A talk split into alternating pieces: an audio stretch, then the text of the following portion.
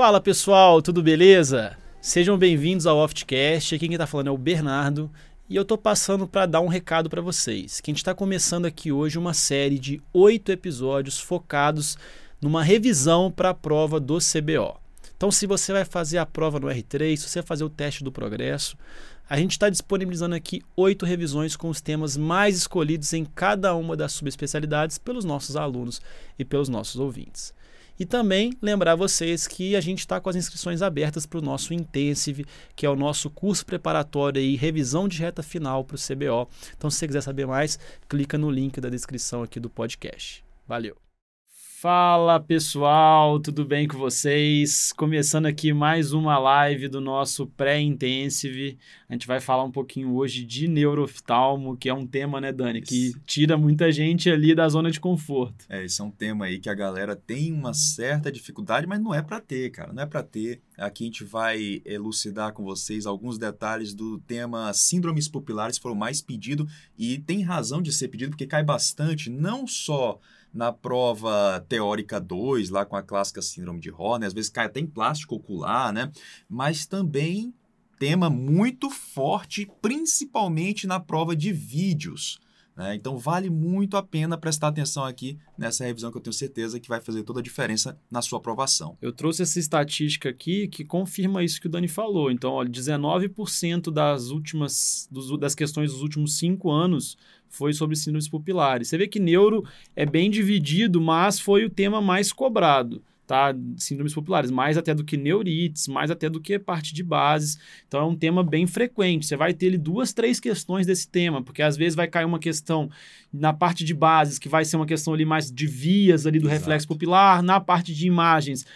Pô, caiu na prova de vídeos desse ano, caiu questão na prova de imagens, então, e na, pro, na parte teórica 2, tá? Então, vale a pena estudar esse tema, é um tema que foi o mais pedido, então a gente vai priorizar aqui. E quanto a essa questão da neuroftalmo, pessoal, tem que ter, não pode vir com preconceito. É. Quando você vem com preconceito, com falando assim, ah, eu não consigo entender neuroftalmo, isso não entra na minha cabeça, cara, isso é uma barreira muito grande. Você não tem que vir de, de coração aberto, que quando a gente né, tem ali uma, uma forma certa de ensinar, né, uma forma ali que não quer que você decore, sim que você entenda, as Perfeito, coisas fazem exatamente. mais sentido. Você, fez a, você falou o correto. Você entendendo o assunto, começa a fazer sentido tudo começa a fazer sentido. E aqui em síndromes pupilares é assim. Você tem que tem um jeito de entender síndromes pupilares, né? E eu acho que o grande desafio da neuro é que você tem que entender a anatomia, né? Isso. Senão você fica um mero decorador ali, né? Porque se você não entende as vias ópticas, você não entende as lesões. Aí você vai tentar decorar. Aí é o cão chupando manga. Exatamente. Agora, quando você tem ali uma boa noção,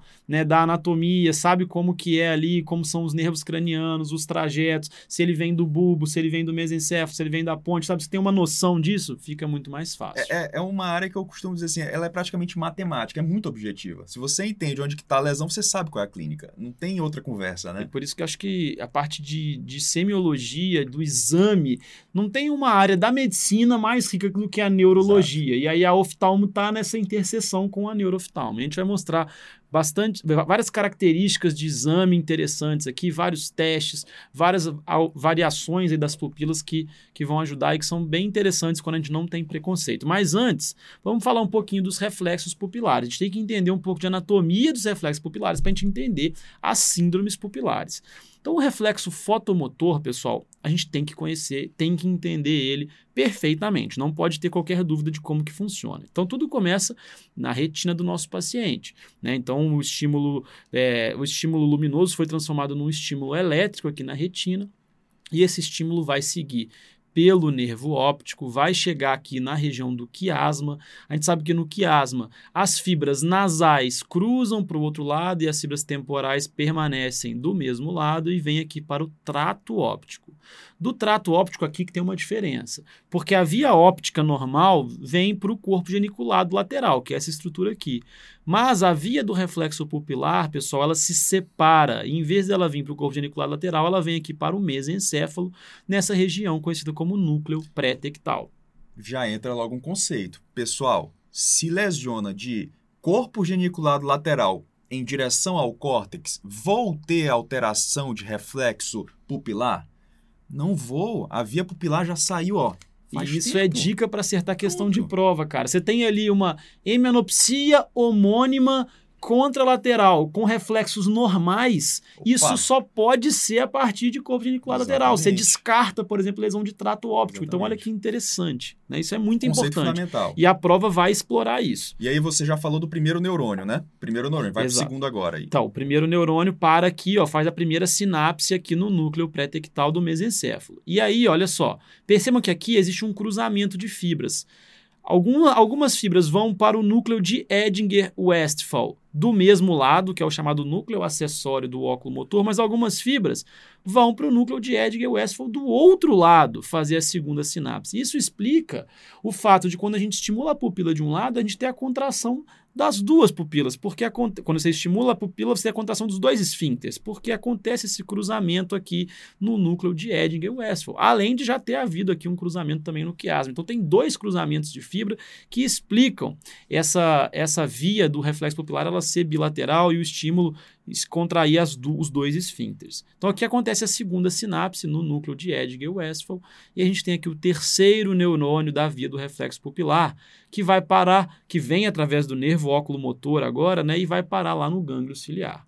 No Exato. gânglio ciliar acontece a terceira sinapse, tá? E aqui do gânglio ciliar partem alguns nervos chamados nervos ciliares curtos, que é o quarto neurônio da via pupilar e vai determinar aqui a contração de ambos os esfíncteres da íris. Então, esse é o reflexo pupilar e o mais importante de tudo é aquilo que o Dani né, ressaltou. A partir de corpo genicular lateral, o pessoal não vai ter alteração de reflexo porque a via se separa a nível de trato óptico. Porém, existe um segundo reflexo pupilar, sem ser o fotomotor, que é o reflexo de perto. Então, quando a gente tem um estímulo de perto aqui, a gente tem um reflexo que chama de sincinesia, acomodação, convergência e miose. E por que, que é importante a gente testar esse reflexo de perto?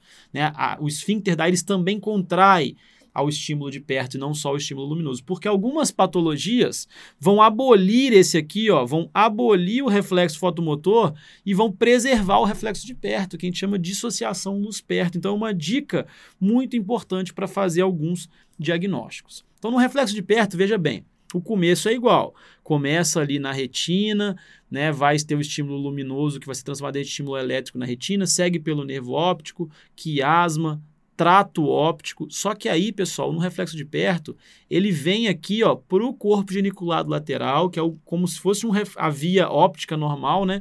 E daí vai para o córtex visual. Então é diferente. Segue a via óptica Segue normal. a via óptica normal. E a partir do córtex visual, você tem um estímulo lá para o núcleo pré-tectal. E aí, a partir do núcleo pré-tectal, aí segue também núcleo de Edgar-Westphal, nervo óculo-motor, gânglio ciliar, nervos ciliares curtos e esfíncter da íris. Então, o começo da via ele é diferente, ele segue a via óptica normal. Por isso, dependendo da lesão, vai ter o comprometimento do- do- das fibras do reflexo fotomotor com a preservação do reflexo de perto, tá? Isso é muito importante. Agora que a gente entendeu aqui a anatomia, a gente vai começar a examinar as pupilas. Mas antes de examinar as pupilas, tem que descartar o quê, Dani?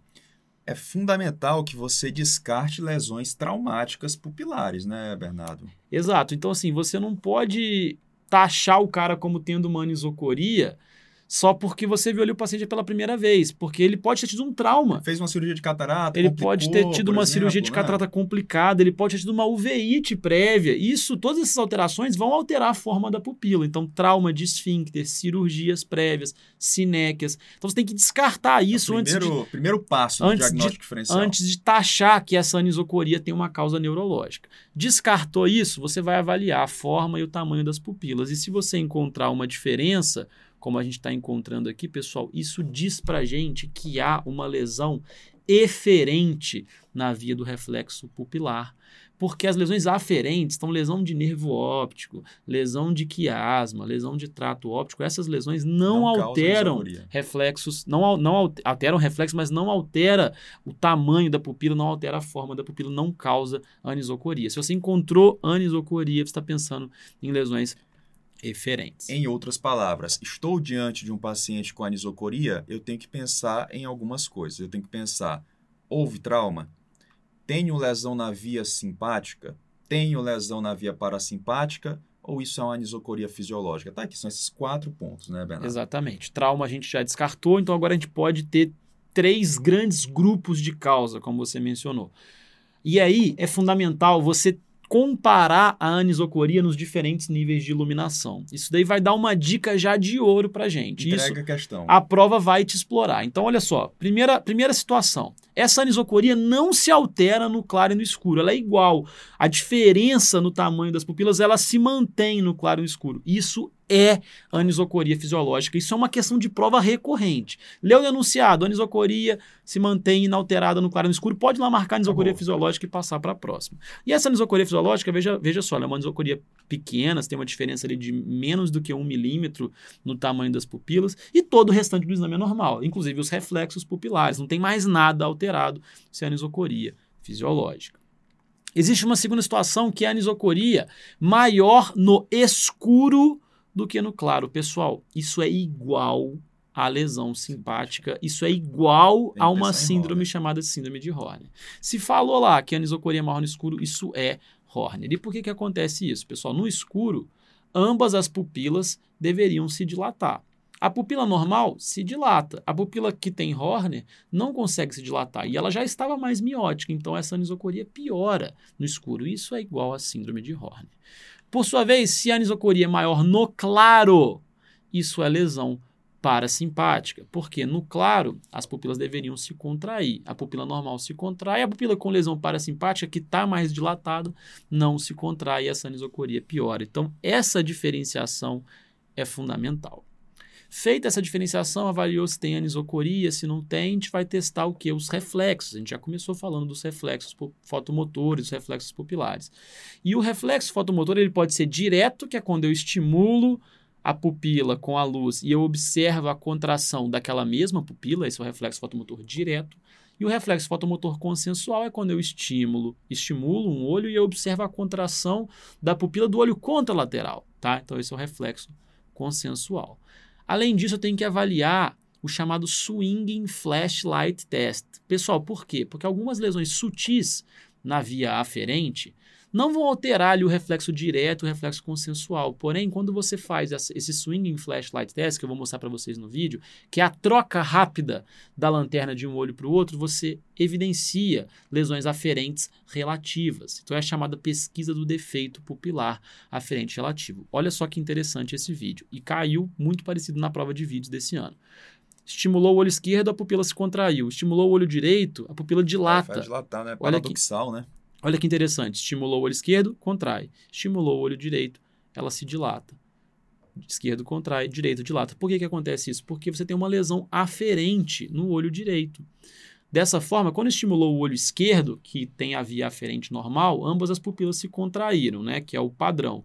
Quando você passou a lanterna para o olho que tem um defeito aferente, esse, defe esse defeito vai fazer com que o estímulo luminoso chegue fraco, né? Então você vai ter uma, você não vai ter um estímulo para contrair e ele vai acabar se dilatando, né? Então essa é a chamada pesquisa do defeito pupilar aferente relativo, fundamental de, né, de ser testado aí em qualquer suspeita de lesão aferente e pode cair na prova É, de vídeo. toda, todo paciente, isso aqui, isso aqui é até pegadinha de pronto-socorro. Chegou o paciente com baixa de visão, se você pingar midriático cicloplégico nesse paciente sem ter feito o, o- a avaliação do defeito pupilar aferente relativo, pode ter certeza que teu chefe vai te Nossa, dar você vai- uma, uma, uma Você bela... vai de perder né? uma grande oportunidade de diagnosticar, por exemplo, uma neurite retrobulbar. Você perdeu o diagnóstico ali praticamente. E na né? neurite retrobulbar, o, nervo fundo de olho é normal. vai estar normal e o E que você- vai te denunciar é justamente a pesquisa do defeito pupilar, que é um achado fundamental porque ele localiza a lesão, né, Bernardo? Na maioria das vezes, lá ao nível do nervo óptico, né? Exatamente. E o último teste que você vai fazer é a pesquisa da dissociação luz-perto, que é aquilo. Algumas patologias, como eu mencionei, vão ter um reflexo fotomotor à luz diminuído e o reflexo de perto preservado. Tá? Isso a gente chama de dissociação luz-perto. E as três condições de prova são três epônimozinhos que a gente vai ver ao longo aqui da live, que é a pupila de Ade, a pupila de Argil Robertson e a síndrome de Parinot. São as três principais causas aí de dissociação luz-perto. A gente vai estudar ao longo da prova da, da aula. Olha só que interessante, pessoal. Questão de 2018. Questão batida e que sempre se repete na prova. Paciente apresenta anisocoria que se mantém proporcional no claro Já ou deu. no escuro. Qual o diagnóstico mais provável? Pessoal, manda aí no chat o diagnóstico, porque essa daí é muito clássica, né? Então, anisocoria igual no claro e no escuro é a anisocoria fisiológica, que também pode ser chamada de anisocoria essencial. Olha só, na luz e no escuro, a diferença no tamanho das pupilas não se altera, tá? E é uma anisocoria pequena, menor ali do que um milímetro, com todo o resto do exame normal, reflexos, motricidade, não tem pitose palpebral, tudo normal. E essa anisocoria pode até oscilar ao longo dos dias, pode ter algum dia que ela está maior ou pode estar tá menor, beleza? Anisocoria fisiológica, questão aí batida recorrente na prova de vocês. Vamos falar agora um pouquinho das lesões da via pupilar aferente. Né? A gente já falou que as lesões aferentes não causam anisocoria, então isso é muito importante. Então, as lesões aferentes, olha só, o paciente começa aqui ó, com as duas pupilas com o mesmo tamanho, não tem qualquer tipo de anisocoria. E a gente chama a, essa lesão né, aferente relativa de pupila de Marcus-Gann também. Olha o que, que acontece, pessoal. Quando você estimula o olho esquerdo, as duas pupilas se contraem. Quando você estimula o olho direito, as duas pupilas se dilatam. Isso acontece porque você tem um defeito relativo aferente aqui no olho direito. E a principal causa, como o Dani falou, são as lesões unilaterais de nervo óptico. Mas lesões muito graves de retina também podem Pode causar. Também, o paciente é. tem um defeito, um descolamento de retina mácula off, o paciente tem uma é, oclusão de veia central da retina forma isquêmica, você pode ter também defeito pupilar um ponto, Um ponto importante, talvez até mais para a prática, é catarata nunca causa defeito pupilar aferente relativo. Então, se você está diante de uma catarata bem densa lá e você identificou um defeito pupilar aferente relativo, muito cuidado esse paciente ele tem algum problema a mais, né? Muito bem colocado. Inclusive a questão de prova de catarata é isso. Se tem uma catarata branca, tem que testar reflexo. Porque realmente, se encontrou um DPAR, não tem catarata branca ou catarata rubra que justifique. Deve ter ali uma patologia de retina grave, um descolamento de retina, você tem que fazer até um ultrassom, pode ter algum problema de nervo óptico grave. Então, realmente, muito bem colocado. E a gente sabe, pessoal, que também as lesões de trato óptico e as lesões de quiasma também podem causar DPAR, mas aí desde que tenham um defeito de campo assimétrico. Porque a gente sabe que a lesão de quiasma causa aquela hemenopsia bitemporal. E a lesão de trato causa uma hemenopsia homônima, então que pega os dois olhos. Tanto o quiasma quanto a lesão de trato pega os dois olhos. Mas se você tiver um olho com muito mais defeito de campo do que o outro, uma lesão meio assimétrica, aí você também poderia ter defeito pupilar efeito relativo naquele olho com maior defeito de campo. Mas essa informação aqui de amarela que é muito importante, que a partir de corpo geniculado lateral não vai ter DPAR. Então isso é fundamental. E aí tem, tem, várias questões que cobram isso, né, Bernardo? O paciente com uma lesão de córtex occipital, aí lá nas alternativas fala que mexeu no, no reflexo fotomotor. Impossível. Tá errado. Né? Exatamente. Paciente que simula é uma coisa também que você tem que sempre fazer o teste da pupila porque ela entrega o paciente, né, que está simulando. Exato. Bom, e agora a gente pode entrar aqui nas lesões na via pupilar eferente. Quando a gente fala de lesão na via pupilar eferente, a gente está falando de lesão parasimpática. E eu já disse para vocês que nas lesões parasimpáticas, a anisocoria vai ser maior no claro do que no escuro. Mas as lesões parasimpáticas, pessoal, o parasimpático ele tem uma via bem longa. Então você tem vários tipos de lesão parasimpática diferente. As duas mais importantes a gente vai mostrar aqui, que é a paralisia do nervo óculo-motor e quando eu falo de paralisia do nervo oculomotor, estou falando da paralisia completa do nervo oculomotor, porque o Dani que dá essa parte de anatomia sabe, né? Que tem a parte, a lesão, a lesão do oculomotor com pupila e a lesão do oculomotor sem pupila, que eu estou falando da completa, que é a com pupila. E aí, o que, que a gente tem que pensar geralmente? A gente tem que pensar. Geralmente aneurisma de comunicante posterior, né? Exatamente, é a lesão clássica, né? Que você é. tem que afastar por ser muito grave, pode até causar a morte do paciente, então você tem que afastar o aneurisma de comunicante posterior, que é a lesão pré-ganglionar do parasimpático. E como que o paciente chega para a gente? Ele vai chegar assim, geralmente. Então, olha só, o, o examinador está até levantando aqui a pálpebra, porque o paciente tem pitose palpebral, porque a gente tem o acometimento ali do levantador da pálpebra superior, que é inervado pelo, pelo nervo óculo-motor. Ele vai ter, ó, uma a, leve XT aí. Uma né? XT por predomínio ali de abducente em contrapartida de um óculo motor que não está funcionando. Ele vai ter a anisocoria com a pupila afetada dilatada. Por quê? Porque o parasimpático contrai a pupila. Você tem uma lesão parasimpática, a pupila vai estar tá mais dilatada e essa anisocoria vai ser pior no claro. Em termos de reflexo, olha só, pessoal, reflexo fotomotor vai estar ausente e o reflexo de perto também vai estar ausente, porque ambos os reflexos dependem aí do óculo motor. Então você não vai ter a tal da dissociação luz perto, não, você vai ter fotomotor ausente e reflexo de perto ausente. Então é um quadro clínico que não dá para confundir. Pitose, XT, além, obviamente, da paralisia de elevação, adução e abaixamento, reflexos ausentes, isso é lesão do óculo motor. E a anisocoria vai ser pior no claro. Agora, uma lesão aqui até mais típica de questões aí de pupila é a pupila de AD. A pupila de AD, pessoal, ela geralmente acomete mulheres jovens por lesão idiopática no gânglio ciliar. Então, paciente ele tem uma lesão idiopática do nada no gânglio ciliar e acaba cometendo o neurônio pós-ganglionar da via parasimpática. O neurônio pré-ganglionar é o que a gente acabou de falar ali do óculo motor, é que o neurônio pós-ganglionar que está ali no gânglio ciliar. E como que a paciente vai se apresentar para a gente? Olha só, uma pupila mais dilatada também por lesão do parasimpático. Essa pupila dilatada, que é a pupila lesada, né? uma anisocoria, que também vai ser maior no claro. E o que, que, a gente vai ter de achado típico aqui na pupila de AD, que é essa patologia idiopática? Os reflexos fotomotores vão estar tá muito reduzidos, só que o reflexo de perto, olha só, ele está presente e ele é tônico, ele é forte. Tá? Isso acontece por conta de regeneração aberrante. Você tem ali, devido a essa, essa lesão no gânglio ciliar, as fibras parasimpáticas, elas acabam se rearranjando. E as fibras que deveriam ir lá para o músculo ciliar, elas se direcionam para o esfíncter da íris. Olha que interessante. Então, quando você tem o estímulo de perto, elas se contraem bastante, de forma tônica, tá? E tem dificuldade depois para dilatar novamente. Então, olha só, no estímulo luminoso ela não se contrai, mas no estímulo de perto ela se contrai. Isso é muito clássico. Então, uma das principais causas de dissociação luz-perto é a pupila de AD. Você vai ter classicamente também uma paresia de acomodação, então o paciente não consegue acomodar, ele queixa-se de dificuldade para perto, então a questão pode falar isso, uma paciente está com dificuldade de leitura do nada, súbito. Isso pode ser pupila de AD, porque como eu mencionei para vocês, as fibras que deveriam ir para o músculo ciliar, elas são rearranjadas em direção ao esfíncter, então o músculo ciliar para de funcionar e esse paciente tem dificuldade para perto. Um achado interessante são esses movimentos vermiformes, quando você tem um estímulo luminoso bem forte. Olha só, a pupila de AD é essa que está dilatada. Quando você estimula com uma luz bem forte, o esfíncter tem algumas contrações irregulares que a gente que causam esses movimentos chamados vermiformes à luz. Olha que interessante.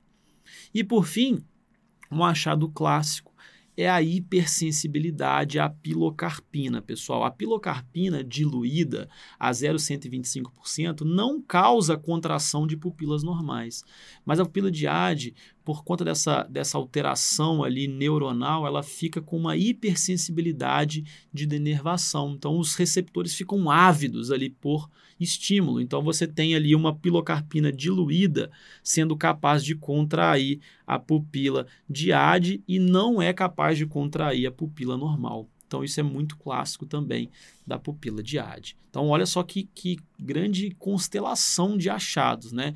Dissociação luz-perto, paresia de acomodação, movimentos vermiformes ao estímulo luminoso e hipersensibilidade à pilocarpina diluída. Existe um, uma, um achado é, sistêmico dessa pupila de AD também, que é relacionado ao tônus dos membros inferiores. Por incrível que pareça, é um achado também descrito. Você tem um, uma diminuição de reflexos tendinosos. Lembra de tônus, tônica, tônus, lembra que ela também altera os reflexos tendinosos dos membros inferiores. É outro achado.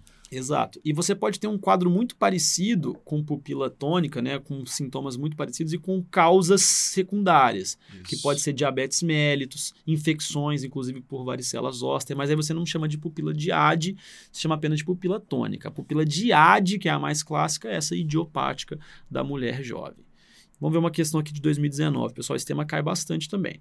Com relação às respostas pupilares, qual condição abaixo causa redução da constrição ao estímulo luminoso e preservação da constrição ao estímulo para perto, a chamada dissociação luz-perto? A gente falou lá no começo que as três grandes causas são pupila de Ade, pupila de Argyll-Robertson e síndrome de Parinot. Então, pupila de Ade é a pupila tônica, já vai ser o nosso gabarito, tá? Mas olha só, vamos mostrar as outras aqui, ó. Síndrome de Horner não altera reflexo pupilar, é uma lesão simpática. Ela causa anisocoria, mas não altera reflexo porque a via do reflexo fotomotor não envolve o simpático, só o parasimpático. A anisocoria fisiológica também não altera reflexo, o exame é todo normal.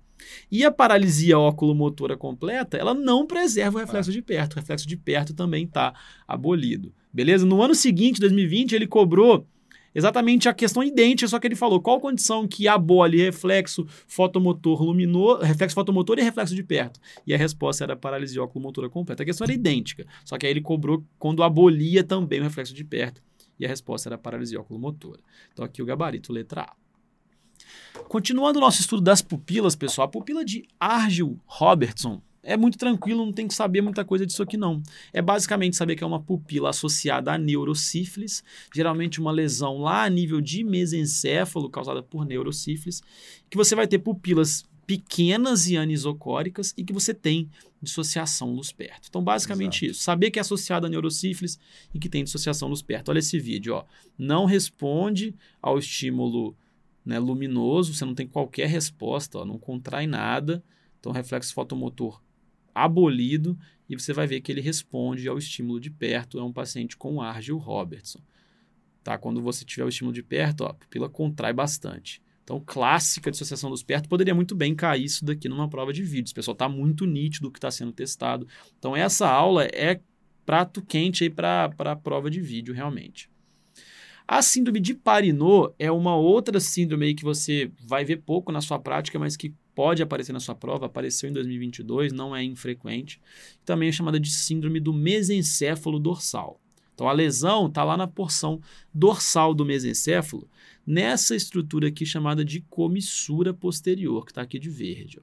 A lesão na comissura posterior vai causar essa síndrome de Parinot, porque aqui nessa região está o centro do olhar conjugado vertical. O que, que é o centro do olhar conjugado vertical? Ele fala assim, ó, quando a gente quer olhar para cima, esse centro ele é ativado e manda ele os dois olhos olharem para cima. Então uma, é uma é supranuclear, né? Tá acima dos núcleos ali dos nervos cranianos que vão ali através dos nervos estimular os músculos. É supranuclear. Então quando eu quero olhar para cima, eu tenho que ativar esse centro do olhar conjugado vertical e aí os dois olhos olham para cima. E olha só, a pineal está muito próxima. Eu vou aqui mostrar a pineal para vocês. Ela está muito próxima da comissura posterior. Por isso, né, tumores de pineal são causas clássicas dessa síndrome do mesencéfalo dorsal e que a sua prova pode cobrar. E qual que é a clínica? É uma clínica muito rica também. O primeiro e mais importante é a paralisia do olhar conjugado vertical para cima. Ou seja, o paciente quer olhar para cima, você pede para ele olhar para cima, ele não consegue olhar para cima com nenhum dos dois olhos. Então aqui o paciente está tentando olhar para cima e não consegue com os dois olhos. Então, paralisia do olhar conjugado é os dois olhos. Outra situação muito importante, chamado sinal de Collier, que é uma retração palpebral. Percebam que você está vendo esclera demais aqui do paciente, né? Está abaixo aqui do limbo inferior e está bem no nível do limbo superior. A gente lembra que a pálpebra superior geralmente cobre 2 milímetros do limbo e a pálpebra inferior fica no nível, no nível do limbo, né? Esse paciente está com esclera demais visível, retração palpebral, sinal de Collier. Além disso, você tem dissociação luz perto também, ó. Então é clássico também, ó. Não pupila não contrai o estímulo luminoso, mas contrai o estímulo de perto. É clássico associado a Parinot, Argil Robertson e AD. A gente já falou isso. Outro detalhe importante, quando o paciente tenta olhar para cima, ele tem um nistagmo, que é o chamado nistagmo em retração convergência ou nistagmo convergente retratório. Olha que interessante. O paciente está tentando olhar para cima, o que, que vai acontecer agora? Ó, ao nistagmo. O olho vai para dentro. Eu acho que eh, de, de, síndrome de Parinot, cara, o mais importante que você tem que lembrar, em prova, ele vai te chamar a atenção para a dificuldade do olhar para cima. E na hora que você pensa nisso, olhar vertical, tem que pensar em tronco cerebral, tem que pensar lá é, em mesencéfalo, né? Tem que pensar em algum tumor ali, alguma lesão de mesencéfalo, tumor ou, ou acidente AVC. vascular mesmo. Isso pode acontecer. Então, esse é um ponto que eu quero que vocês gravem bastante no movimento vertical e aí a dissociação luz perto associado a essa, esses vídeos.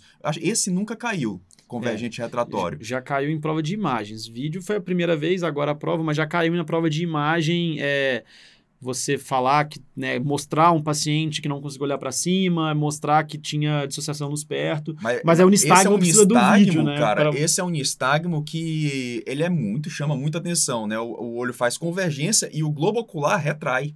Né? Então, é realmente, tem um, tem um vídeo no YouTube que, que deixa muito evidente. Se eles botarem isso na prova, não tem como não marcar síndrome de Parinot, né? É, em termos das causas, o Dani já, já, já, mostrou, já falou, mas realmente tem que pensar em lesão ali na região dorsal do mesencéfalo, né? Porque eu mostrei para vocês que a comissura posterior está ali na região mais dorsal do mesencéfalo e o pinealoma é um tumor que chama atenção e pode cair na nossa prova. Tá? Inclusive, caiu em 2022, vou mostrar a questão. Mas também temos os AVCs, lesões desmielinisantes ali da esclerose múltipla, hidrocefalia, qualquer lesão que atinja essa região dorsal do mesencéfalo. Mas chama atenção aí o pinealoma pela proximidade. Olha que questão bacana, achei linda essa questão 2022. Criança de 8 anos de idade com quadro bilateral subagudo de paralisia do olhar vertical. Tá? Então falou que tem uma paralisia olhar vertical, a gente já está pensando numa lesão de mesencéfalo na região ali da comissura posterior. O que eu achei interessante é que ele falou papiledema. Aí o pessoal Ei. começou a falar, porra, mas papiledema, é, pessoal, é, é claro, um tumor qualquer tumor do, crescendo do humano, vai né? causar aumento da pressão intracraniana e papiledema. Papiledema é um detalhe. O cara colocou papiledema aí só para é, pegar o É que o pessoal fala, é porque exatamente, o pessoal pensa assim, cara, Bernardo na aula não falou que parinô causa papiledema, mas parinô não causa papiledema. O que causa papiledema é, é a hipertensão tá intracraniana. então, assim, muita gente ficou em dúvida por causa desse papiledema, mas eu achei, eu achei bonito isso, porque a pessoa tinha que saber que um tumor, que, é, assim que, que é a principal mesmo. causa é. ali de, de parinô, vai causar hipertensão intracraniana e dissociação luz perto. Mas se você tiver a maldade, pessoal, parasita olhar vertical e dissociação luz perto, isso é parinô e nem precisava saber muito ali, ó, lesão mesencefálica como tumores devem ser investigados. É, não, aí o cara deu até a dica, é, né? Ele muito... poderia ter deixado só lesões mesencefálicas da Ele foi até bonzinho. É, eu achei, achei legal. Ele colocou, então a letra A é a resposta correta. Na letra B, ele falou de neurosífilis. Aí beleza. Teve gente que, teve gente que pensou. Né, Argil também, né, Robertson né, causa neurosífilis, mas não causa dissociação nos perto, mas não causa Exato. paralisia do olhar vertical. E aqui na letra C, lesão de quiasma. Pô, lesão de quiasma, nada a ver, né, pessoal? Lesão de quiasma vai causar dissociação dos perto, paralisia do olhar vertical, não tem nada a ver. E na letra D, falou de lesão de lobo frontal, também não tem relação. Então, uma questão bacana, gabarito letra A. E para a gente lembrar aqui da síndrome de Parinodo, síndrome do mesencéfalo dorsal, mais um casinho aqui, ó. Não consegue olhar para cima, olha só, paralisia do olhar conjugado vertical para cima, sinal de Collier, que é a retração, veja como tem retração palpebral e unistagmo convergente retratório. Gabarito aqui, letra A. Para a gente terminar a nossa revisão, a gente vai falar um pouquinho de Horner. Horner, eu acho que é a, que, que, mais cai, talvez. É a que mais cai e é a que a galera tem mais dificuldade, principalmente pelos testes farmacológicos. Teve uma galera que respondeu assim, Horner, em vez de responder síndromes pupilares ali no tema que queria, né? Então, você vê que é uma dor da galera e vamos tentar aqui, né, tirar essas dúvidas e, e ajudar. Pessoal, qualquer dúvida que vocês tiverem, pode mandar aqui. É, mas vamos falar aqui um pouquinho de Horner. Então, qualquer lesão na via simpática ocular é Horner. Tá? Então, qualquer, em qualquer ponto da via simpática que a gente tiver uma lesão, a gente vai chamar isso de síndrome de Horner. Só que essa via simpática é muito longa e ela tem três neurônios e a gente tem que conhecer também. O primeiro neurônio, olha só, ele vai sair daqui, ó, do hipotálamo e vai seguir aqui uma, um trajeto descendente, vai passar pelo tronco cerebral e vai chegar lá na medula na transição da medula cervical e torácica entre C8 e T2, no chamado centro cílio espinhal de Budd. Aqui ela faz a primeira sinapse. Beleza. Olha só, tem um trajeto bem longo, né? Então esse neurônio pode ser lesado, por exemplo, por um tumor, pode ser lesado, por exemplo, por um AVC, e chama a atenção aqui uma síndrome chamada de síndrome de Wallenberg, tá? Que é uma lesão clássica da neurologia que pega a, porção ali mais lateral do bulbo e que pode lesar a via simpática nesse trajeto. Então, síndrome de Wallenberg é um tipo de, de lesão isquêmica né, de tronco cerebral que pode acometer esse primeiro neurônio da via simpática ocular. Beleza. O segundo neurônio, ele sai justamente aqui do centro cílio espinhal de Budd. Olha que trajeto interessante, Dani. Ele vem aqui, ó, passa bem próximo do ápice pleural, né, do ápice pulmonar, faz um trajeto aqui quase que em volta da subclávia e vai subir aqui para o gânglio cervical superior. Então, esse segundo neurônio é fundamental a gente entender essa anatomia. Por quê? Olha só a intimidade que ele tem aqui com o pulmão.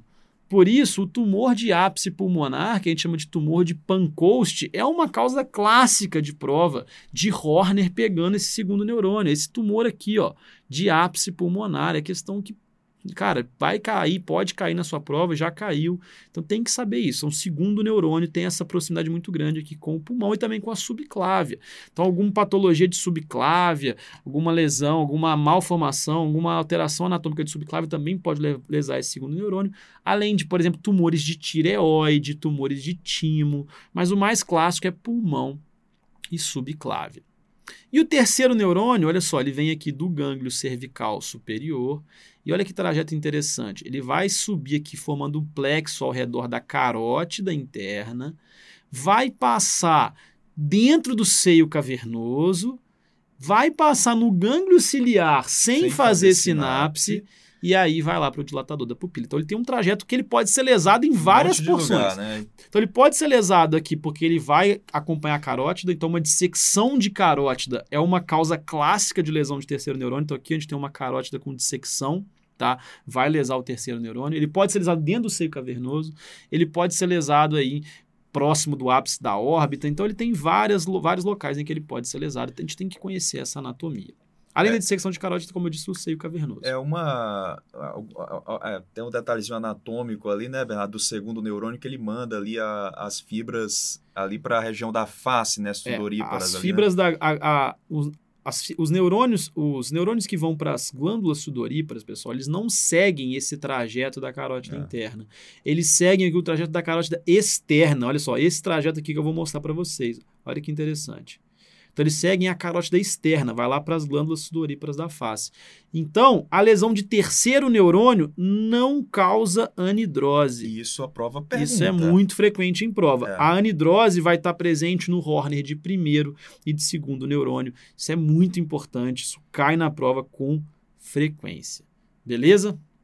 Vamos, uma, uma decorebazinha da, que você falou, né? Ah, o simpático ele passa direto lá pelo gânglio ciliar sem é, fazer sinapse. Foi até uma dica de uma aluna ano passado, né? Ela falou assim: ah, como é que eu decoro isso? Né? O parasimpático é o único que para no gânglio ciliar. Né? Então, uma, o simpático uma... não faz sinapse e nem as fibras sensitivas, sensitivas também que é. passam lá no gânglio ciliar. E como eu disse para vocês, pessoal, a chave para o diagnóstico é isso aqui, ó, anisocoria maior no escuro do que no claro. Isso é muito importante. Veja bem, ó, quando você tem o paciente na luz, a pupila de Horner é a pupila que está mais miótica, porque é uma lesão simpática e o simpático dilata a pupila. Se você tem uma lesão simpática, ela vai ficar mais miótica. Beleza. Aqui você tem a pupila de 2 e de 3, então uma anisocoria de 1 um milímetro. Quando você tem é, a luz baixa, né, no escuro, essa anisocoria aumenta, ó, 4 milímetros e 2,5, porque a pupila normal dilata bastante, no escuro e a pupila de Horner não dilata. Então, anisocoria maior no escuro, leu isso no enunciado? É Horner. Pode ir para frente ali e ver o que, que ele quer saber, mas já sabe que é Horner, beleza? Além disso, tem um fenômeno que a gente chama de dilation lag, que é a, ela dilata um pouquinho no escuro a pupila de Horner, mas só por um relaxamento do esfíncter. Só que essa, essa dilatação é muito mais lenta, como a gente viu aqui. A pupila direita dilatou rapidinho, a pupila esquerda vai dilatando lentamente. Então esse dilation lag é característico. Os reflexos estão normais, a gente já falou isso, porque a via do reflexo fotomotor só envolve o parasimpático. Então, Horner não altera reflexo. Só que você tem outros achados também. Você tem uma pitose mais leve, uma pitose, olha só, a miose que a gente já mencionou, a anisocoria, né? A pitose leve por paralisia do músculo de Miller, que é um músculo ali da pálpebra que contribui para a abertura palpebral junto com o levantador da pálpebra superior, e ele tem estímulo simpático. Então, quando você lesa o músculo de Miller, você vai ter uma pitose leve. Você tem uma pitose inversa, que é a pitose de pálpebra inferior também, por, por, por paralisia dos retratores da pálpebra inferior. E esse aspecto de pitose de pálpebra superior e inferior causa um a aspecto de, de pseudenoftalmo. Né? Parece que o olho está para dentro. A anidrose vai estar tá presente nas lesões de primeiro e segundo neurônio, isso é muito importante. Nas lesões de terceiro neurônio, a gente não tem anidrose e a gente vai ter, a gente pode ter heterocromia de íris no Horner congênito. Então, existem algumas causas de Horner congênito, e nesse caso você pode ter heterocromia de íris porque o simpático, ele ajuda na pigmentação, ele contribui para a pigmentação iriana. Então, o Horner congênito pode causar é uma, heterocromia. Uma doença que a gente já estudou já nas nossas revisões, o neuroblastoma é uma causa de heterocromia e Horner num paciente pediátrico, né? Exatamente. Um exemplo de lesão na, de Horner na Porque população o neuroblastoma é justamente um tumor ali dos E gânglios, né? Ali, E é, aí você exato. acaba lesando o simpático. Bom, mas o que a galera tem muita dúvida não é na clínica, é nos testes farmacológicos, que na prática não é nem muito utilizado mais, né, e tudo mais, porque você Quem é tem, que tem um colírio de cocaína Quem que dentro do laboratório, né? Exato. dentro do, do, do- do consultório. consultório, né, cara? Então, e hoje em dia, com uma ressonância, com um exame mais moderno, você não precisa tanto de fazer o diagnóstico baseado nesses testes, mas a prova gosta de cobrar. E quais são esses testes? Bom, primeiro é o Dani já mencionou, o colírio de cocaína. A gente tem que entender a fisiopatologia para a gente entender qual que vai ser ali a resposta ao colírio. Então, primeiro, colírio de cocaína. O que, que a cocaína faz? Ela bloqueia a recaptação da noradrenalina. Então, olha só, a noradrenalina ela é liberada na fenda sináptica e ela é recaptada. A cocaína bloqueia essa recaptação. Então, você tem mais nora disponível ali para os receptores do dilatador da íris. Então, se o olho não tem qualquer lesão simpática, a pupila vai se dilatar, o que acontece com a pupila normal. Só que a pupila de Horner, pessoal, ela tem um bloqueio aqui do simpático. né? Ela tem um bloqueio aqui da via simpática, então não está chegando nora ali na- no terminal sináptico para você aumentar a recaptação. Então a pupila de Horner não vai dilatar. Isso vai confirmar o diagnóstico, tá? Só que você não consegue localizar a lesão, porque tanto na lesão de primeiro, quanto na lesão de segundo, quanto na lesão de terceiro, vai haver esse comportamento da pupila normal se dilatar e a pupila de Horner não se dilatar. Então olha aqui, ó, você tem um paciente com um Horner no olho direito, ó, tem uma pitose, uma miose aqui, uma anisocoria, então um Horner no olho direito.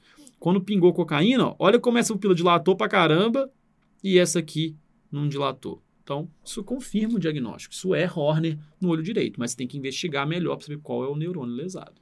É, é assim, Bernardo, é um- uma forma que eu levei para minha prova, para não esquecer isso, é, é do teu dia a dia, cara. Você conhece, assim, você já viu em filmes, né, por exemplo, ou mesmo paciente, quando tá usando, por exemplo, cocaína. O que que acontece com o ser humano normal que usa cocaína? A pupila dilata. Horner é o ser humano anormal. Vai estar o quê? Não vai dilatar. É, é o contrário do normal, entendeu? Eu, eu levei assim para minha prova, nunca esqueci isso, cara. Isso aí. Existe um outro colírio que também confirma o diagnóstico, que é o colírio de apraclonidina. Essa imagem está meio ruim, mas é a única que eu encontrei que mostra isso de uma forma bacana. Então, olha só, o colírio de apraclonidina ele é um agonista alfa-1 adrenérgico fraco, tá? Então é fraco. E o estímulo ali no dilatador da íris é um estímulo alfa-1 ade- adrenérgico. Então, quando você pinga a apraclonidina num olho normal, ele não dilata, porque ele é um colírio fraco, um agonista sente. fraco. Só que no paciente com Horner, olha só, no paciente com Horner, você existe, existe uma situação chamada de hipersensibilidade de denervação.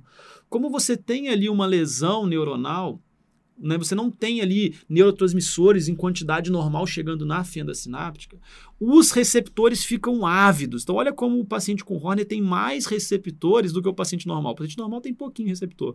O paciente com Horner, seja na lesão pré-ganglionar, que é a lesão de primeiro e segundo neurônio, ou na lesão pós-ganglionar, que é a lesão de terceiro neurônio, ele tem muito receptor.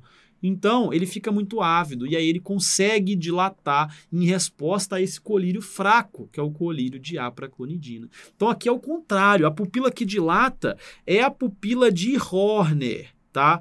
A pupila de Horner dilata e a pupila normal não dilata. Por isso acontece uma inversão da anisocoria. Olha que legal. Então aqui, ó, o olho com Horner é o olho esquerdo, tá miótico e com pitose. Quando eu pinguei a apraclonidina, resolveu a pitose e ele dilatou, enquanto o outro não. Então esse aqui ficou com a pupila maior, então inverteu a anisocoria. Inversão da anisocoria, isso é colírio de apraclonidina, também confirma o diagnóstico, mas não localiza a lesão.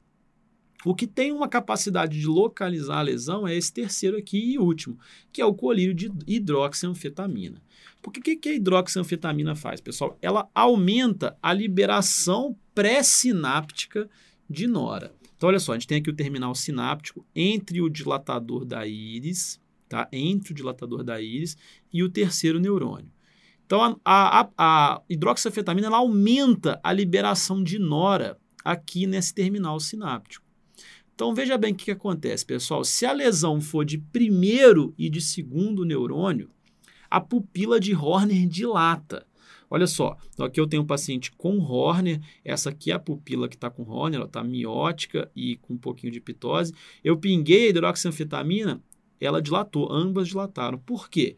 Porque a lesão, na lesão de primeiro e de segundo neurônio, existe alguma nora chegando aqui no terminal sináptico. E aí, quando você, você aumenta a liberação através do colírio de hidroxanfetamina, você consegue dilatar a pupila de Horner. Já na lesão de terceiro neurônio, a pupila de Horner não dilata, porque a lesão aqui está muito próxima, está aqui no último neurônio, praticamente não chega nora ali no terminal sináptico, então não adianta é, não você tem terceiro aumentar. neurônio para liberar essa nora. Exato, o terceiro ele neurônio morreu. ele está lesado, ele morreu, então realmente não vai ter ali nora para aumentar a liberação e a pupila não vai se dilatar em resposta à hidroxanfetamina. Então esse é o colírio que consegue localizar parcialmente a lesão. Então se você pingou a hidroxanfetamina, se dilatou, é primeiro ou segundo neurônio. Se não dilatou, é terceiro neurônio. E a prova vai abusar disso daí, porque vai ter uma potencial de localização. Já a cocaína e a não localiza. Agora, para saber se é primeiro ou segundo neurônio, aí você vai ter que lançar mão de exames de imagem, vai ter que avaliar a clínica do paciente.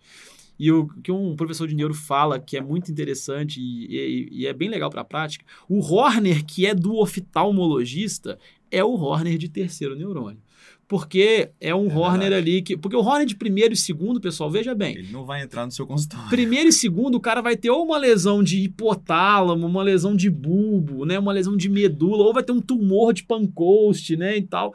Agora, o paciente que chega com Horner de terceira, ele pode chegar ali com uma dissecção de carótida e você dá o diagnóstico porque ele fez uma pitose palpebral né? Ou você ele pode ter uma lesão de seio cavernoso e você fazer o diagnóstico porque ele tem uma alteração da motricidade ocular. Então, o Horner do oftalmologista é o Horner do terceiro neurônio, mas a prova vai cobrar todos. Exatamente. E aqui a última questão da aula, muito bonita essa questão também, de 2021. Olha só.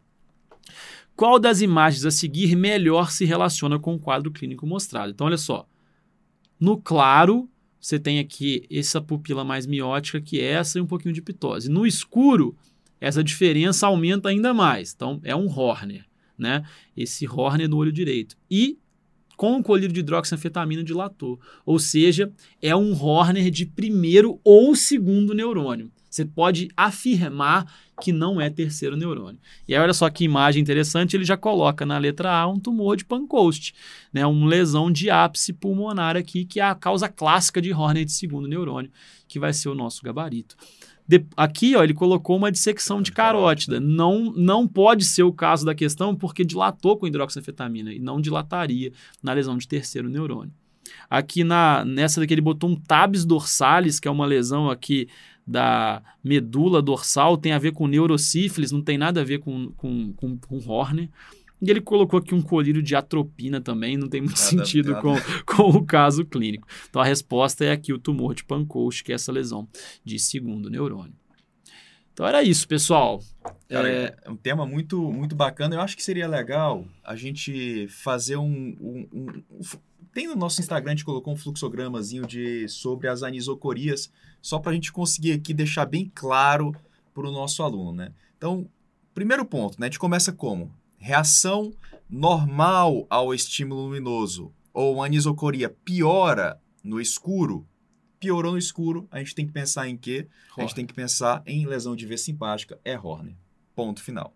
Ah, não, Daniel, a lesão não piora no escuro. A gente começa a pensar em quê? A gente começa a pensar em ou lesão de íris ou lesão de parasimpático.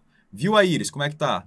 Normal? Excluiu o trauma. Lesão de parasimpático, que, que a gente vai fazer? Pilocarpina 0,1%. Se reagir à pilocarpina diluída, a gente pensa em quem? A gente pensa em AD. Se não reagir, Se não reagir né, a gente pode. Aí a gente começa a pensar ou em paralisia de terceiro ou em paralisia farmacológica. Aí tem que avaliar o caso clínico. Basicamente, esse é o Boa. fluxograma. E também dá para diferenciar a AD de, de lesão de óculo motor também pela dissociação do esperto que teria no AD. Ex mas tem realmente esse fluxogramazinho no nosso Insta bem legal. Você pode, vocês podem dar uma olhadinha lá depois. Então é isso, pessoal. Espero que vocês tenham gostado da live. Estamos à disposição aí nas redes para tirar dúvida e sugestões são sempre bem-vindas. Um abraço. Falou, pessoal. Valeu. Valeu.